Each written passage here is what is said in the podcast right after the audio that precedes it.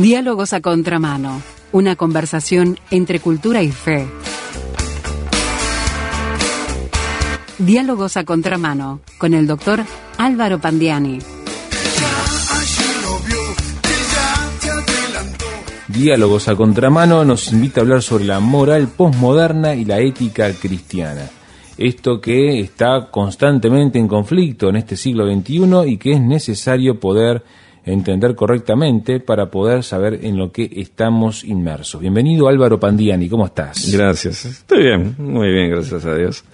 Muy bien, esto es algo que vos mismo tenés que palpar todos los días. Sí, sí, efectivamente. Y esto fue un tema que, que me, me fue pedido y si bien originalmente está enfocado hacia la, la, práctica de una profesión universitaria, creo que podemos comentarlo y, y por extensión aplicarse a, toda profesión, aunque no sea universitaria, oficio, trabajo, aquello en lo que cada uno se desempeña o es su, su modo de, ganarse la vida, eh, para mirarlo desde una, de una visión de la moral y fundamentalmente de la ética cristiana, es decir, cómo nosotros nos desempeñamos y cuál es eh, el patrón moral en el que eh, o por el que nos guiamos o en el que miramos para eh, bueno para conducirnos en nuestra vida cotidiana y en, y en nuestra profesión, oficio, trabajo. En la charla cotidiana comúnmente nosotros utilizamos esos términos eh, ética y moral y los, los, usamos indistintamente en general para referirnos a lo que está bien, a lo que es correcto, a lo que debe o no debe hacerse para que sea bien considerado por alguien.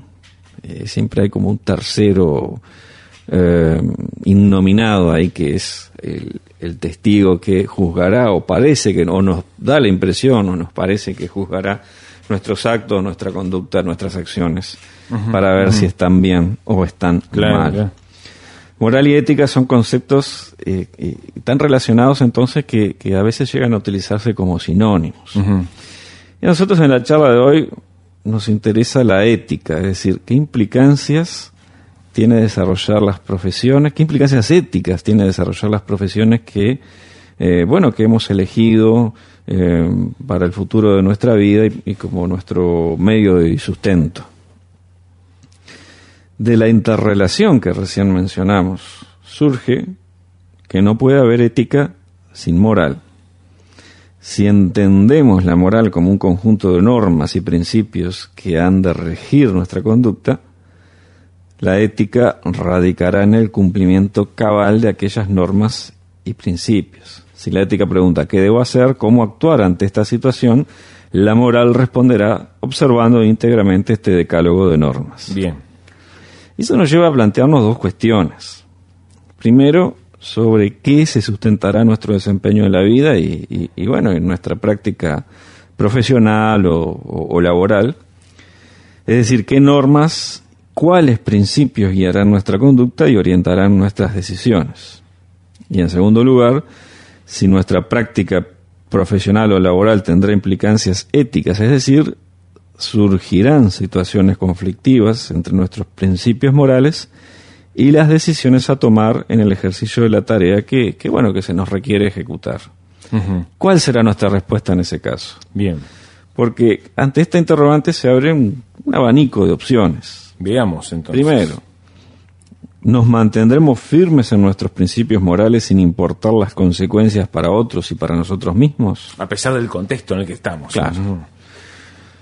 Segundo, nos mantendremos firmes en nuestros principios morales, pero asumiendo la entera responsabilidad de nuestra decisión de modo de minimizar o evitar las consecuencias para otros. Tercero, dejaremos de lado nuestros principios morales debido a la presión de las circunstancias o del entorno, sean personas o instituciones. Y por último, dejaremos de lado nuestros principios morales debido a otras consideraciones, entre las cuales cabe mencionar conveniencias personales basadas en hmm. intereses materiales y monetarios. cuando a medida que leía, leía, las preguntas me venían a mi cabeza un montón de situaciones concretas que he visto. Viste que nos fuimos de un lado al otro, de una punta a la otra. Y además me venía a mi mente este, algunos de los filósofos de la historia, como Kant y algunos más que han estado tras todo esto y han quedado hasta ellos mismos atrapados en sus propias este, formas de pensar, ¿no? Exacto. Ejercer una profesión o desempeñarse en un trabajo constituye una responsabilidad y, y un desafío. Eh, en lo personal, yo hasta el día de hoy recuerdo lo dicho por un, profesor de la Facultad de Medicina de Montevideo. Él hablaba de un poder que la sociedad otorga al médico e hizo consideraciones acerca del correcto uso de ese poder en una oportunidad, de ese poder conferido por la comunidad como, como decía él.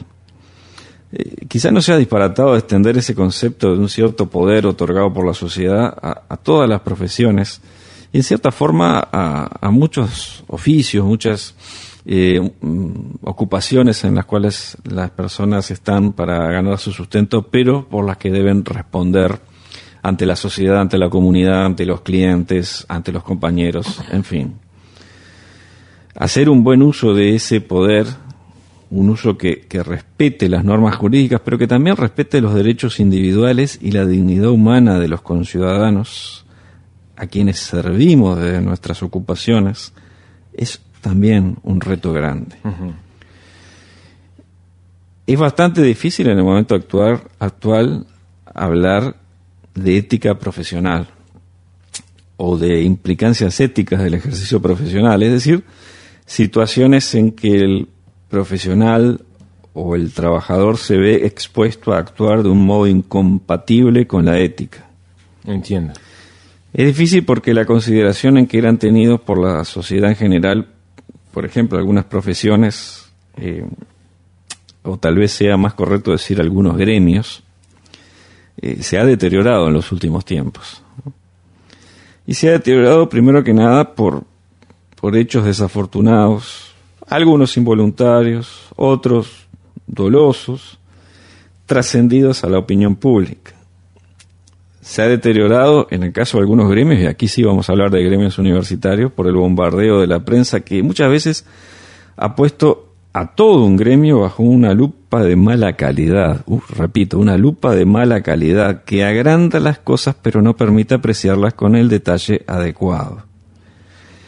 Y se ha deteriorado por las coyunturas políticas cuando el enfrentamiento con algunas agrupaciones ha sido utilizado por los gobiernos de turno como recursos populistas.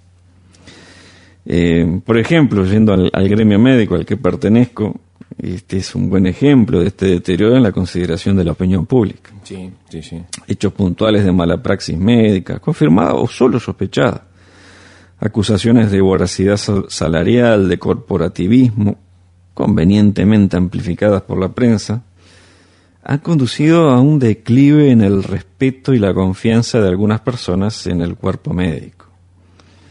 Hasta hace algunas décadas el médico era el doctor de cabecera, hmm. alguien de confianza, casi un miembro de la familia.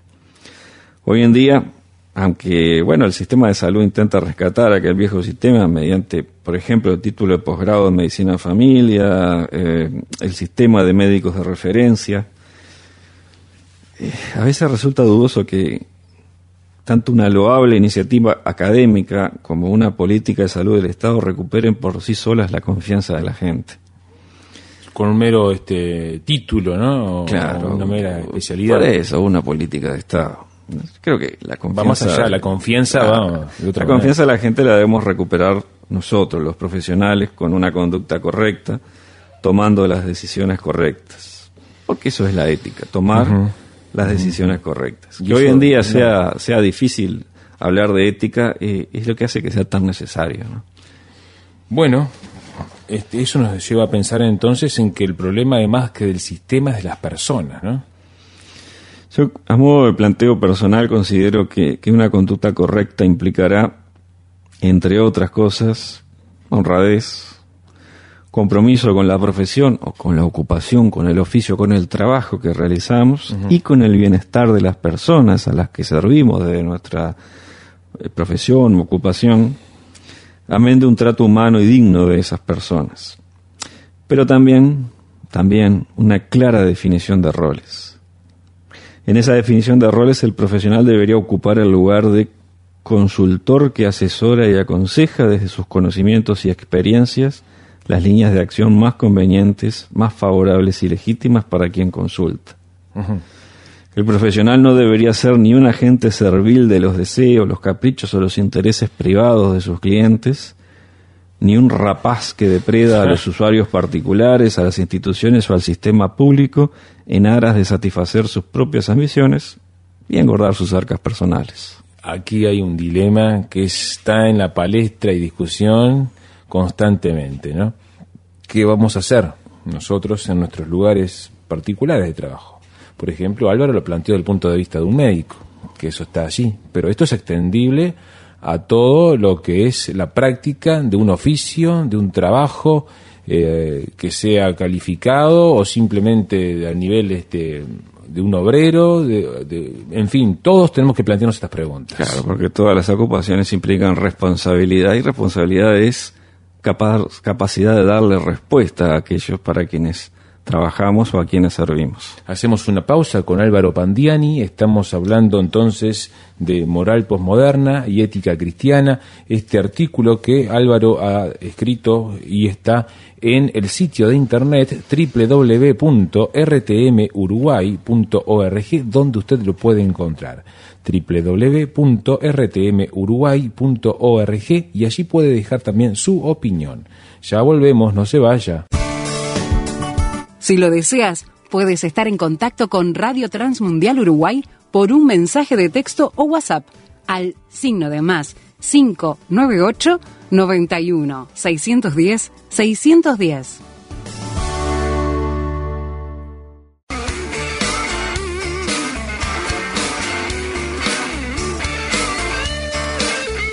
Estás escuchando Diálogos a Contramano Una conversación entre cultura y fe con el doctor Álvaro Pandiani. Bueno, aquí estamos mirando lo que es la moral posmoderna y contrapuesta con los valores cristianos. Y Álvaro nos planteaba antes de la pausa una serie de situaciones a la cual todos nos vemos puestos en confrontación cotidianamente para tomar decisiones. Y una correcta toma de decisiones debería estar guiada por un adecuado decálogo de normas y principios morales. Digo, nosotros lo hemos repetido tantas veces desde esta tribuna. Las decisiones a tomar darán lugar a cursos de acción que a su vez tendrán consecuencias sobre otros, eventualmente sobre el conjunto de la comunidad y sobre nosotros mismos, sobre nuestro trabajo y nuestra reputación. Una forma de evaluar dichas decisiones es someterlas a una triple prueba. La prueba de la legalidad, preguntarnos si es legal el curso de acción elegido. La prueba de la publicidad, esta me encanta. Ah, estaríamos dispuestos a defender públicamente el curso de acción elegido. y la prueba del tiempo. Tomaríamos la misma decisión si pudiéramos retrasarla unas horas o unos días. Aunque esta, esta triple prueba forma parte de un procedimiento de uso en medicina, yo creo que, es perfectamente extrapolable al resto de la actividad laboral y profesional. Lo que haremos es legal, difícilmente sea ético si no es legal. ¿Es posible hacerlo públicamente o, debe hacerse en oculto para no exponerse a la vergüenza y la reprobación de la opinión pública? Sabemos que está mal, pero lo hacemos por atrás. Claro. Y en tercer lugar, ¿es la mejor opción aunque cambien las circunstancias? Es decir, si no existiera la urgencia por tomar la decisión, ¿se optaría por otra? Yo creo que son consideraciones a tener en cuenta en el ejercicio diario de la ocupación o profesión en la que estamos. Ahora bien, más allá de la prueba representada por las consecuencias o eventuales consecuencias de nuestras decisiones, la pregunta capital es ¿Cuál es el decálogo o conjunto de normas que guiarán nuestra conducta? En otras palabras, ¿cuál es la moral que dirige nuestro camino? Siendo la moral un conjunto de normas y principios que en definitiva pretende indicarnos lo que está bien y lo que está mal, y recordando lo, lo, dicho casi al inicio acerca de que las posiciones, opiniones, actos y conductas del individuo serán considerados buenos o malos por otros individuos, por instituciones o por el conjunto de la sociedad, se infiere que la moral dependerá de una serie de tópicos. Dependerá de las normas imperantes en la sociedad, normas a veces, pero no siempre asignadas por la herencia filosófica y religiosa. No siempre. La moral dependerá de las pautas culturales y de las ideologías dominantes. También dependerá del lobby representado por agrupaciones claramente identificadas que preconizan una moral alternativa. Y también va a depender de la presión selectiva que ejercen los medios masivos de comunicación, cuya vehiculización de información e ideas puede ser influenciada, no necesariamente de forma voluntaria, por la moral particular de sus responsables. El resultado será una moral no uniforme ni universalmente aplicable. Un conjunto de normas, eh, por supuesto que no imponible a los integrantes de la sociedad, o a todos los integrantes de la sociedad.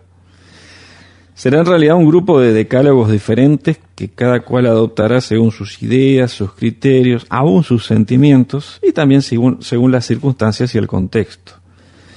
Esta relatividad moral muy propia de la posmodernidad, en la que no hay ni se aceptan absolutos, derivará en una forma de ética de situación, en la aprobación como bueno de aquello que resuelve lo más rápidamente el problema o sirve a los propios intereses e inclinaciones. Entonces nosotros nos preguntamos, ¿podemos recurrir a un decálogo moral firme, absoluto, independiente de las ideas, opiniones y ánimos cambiantes de una sociedad en evolución? Y respondemos que sí, sí, que podemos. Nosotros recurrimos a la moral cristiana, la cual es algo más que un grupo de reglas y principios, pues tiene como paradigma de palabra y conducta al hombre histórico Jesús de Nazaret, su llamado a una nueva vida por la fe en él y sus mandamientos resumidos en la más importante y menos obedecida de todas las leyes, la ley del amor. En Marcos 12:31 dice, amarás a tu prójimo como a ti mismo. En Juan 13:34 dice, un mandamiento nuevo les doy, que se amen unos a otros como yo los he amado, que también se amen unos a otros. Y en Romanos 13:10 dice, el amor no hace mal al prójimo, así que el cumplimiento de la ley es el amor. La moral cristiana aplica cuando Jesucristo es para nosotros algo más que un nombre, un personaje de la antigüedad o una figura emblemática de una religión. Cuando Jesús vive en nuestro corazón, nuestra moral deberá ser la de la Biblia en cuanto palabra de Dios y nuestra ética, no solo nuestra profesión, sino en cada aspecto de nuestra vida, una ética cristiana. Un patrón de conducta guiado por el amor sin fronteras, la entrega, el sacrificio, la rectitud, la honestidad e incluso por una aspiración de santidad. Hmm. Siempre con los ojos puestos en Jesús como modelo supremo de vida. Oh, diría el habitante del siglo XXI, vivir de esta manera en un contexto wow. como el nuestro. Y bueno, los desafíos éticos de nuestras profesiones en el Uruguay de hoy, eh, ahora que ya hemos iniciado la segunda década del siglo XXI, eh, hacen una lista rebosante. Y los problemas hacen fila para ingresar. Sí, sí. En el campo que me concierne, que es el de las ciencias de la salud, fíjate que los retos, bueno, son múltiples. Y, abordar algunos resulta en un dolor de cabeza impresionante. Y baste nombrar temas espinosos y muy discutidos, como por ejemplo el aborto, la terapia con células madre, que también lo hemos abordado en, esta, en esta columna, la manipulación genética de embriones, la eutanasia. Hmm el suicidio asistido y otros aspectos de la atención del enfermo al final de la vida. Todo esto en el campo, repito, en que a mí me concierne, que es de las ciencias de la salud. Seguramente algunos este, oyentes nos podrían decir desde sus profesiones u ocupaciones temas, problemas específicos que rozan con la, e, con, la ética o que eh, representan un desafío al proceder ético guiado por la moral. Eh, hay otros temas menos mediáticos y más cotidianos, pero eh, basta lo que dijimos como, como gran ejemplo de, toda la, de todos los desafíos que enfrentamos para obrar, lo decimos una vez más, según una ética, según una moral. Entonces, allí donde están los desafíos, también está la oportunidad. La oportunidad de proceder con rectitud, de tomar las decisiones correctas, de ser fieles a la ley moral que hayamos adoptado como normas de nuestras vidas y también de nuestras profesiones u ocupaciones. Y también así está la oportunidad de tomar como guía de nuestros hechos, de nuestra palabra y conducta, tanto en lo profesional como en lo personal, la ley de Jesucristo y la moral cristiana surgida de la palabra de Dios, y así ser en cada uno de nuestros actos y decisiones un fiel reflejo de aquel que dejó esa huella indeleble en la historia de la humanidad, un fiel reflejo de Jesús de Nazaret. Bueno, entonces es una un dilema que tiene el oyente, un dilema que tenemos todos, entre cuál de las dos maneras de actuar vamos a elegir. Un dilema que alegremente le ponemos en la cabeza y en el corazón, ¿verdad? Que prácticamente el que se puso a escuchar lo obligamos a enfrentar este dilema y a, bueno, a pensarlo y reflexionar para tomar una decisión. Vos tenés que hacerlo todos los días. Eh, sí. Y el oyente también. Y quien les habla, por supuesto. Cada uno en su puesto, en su lugar de trabajo, en el lugar de militancia personal y social, tiene que pensar estas cosas desea charlar con nosotros acerca de estas situaciones, en el sitio de internet de RTM Uruguay están allí los materiales de este artículo. Moral posmoderna y ética cristiana, material desarrollado por el doctor Álvaro Pandiani, por un pedido para una conferencia que fue dada para estudiantes universitarios de la comunidad bíblica universitaria y que ahora también fue publicado en Iglesia en Marcha y hoy también aquí lo tenemos en rtmuruguay.org www.rtmuruguay.org. Allí va a poder leer el texto, dar su opinión también, dejar su posición al respecto, cuestionar también todo lo que aquí decimos. www.rtmuruguay.org. Muchas gracias Álvaro por acompañarnos y te esperamos entonces en la próxima para seguir mirando otras cosas que nos lleven a dialogar a contramano. Ahí estaremos.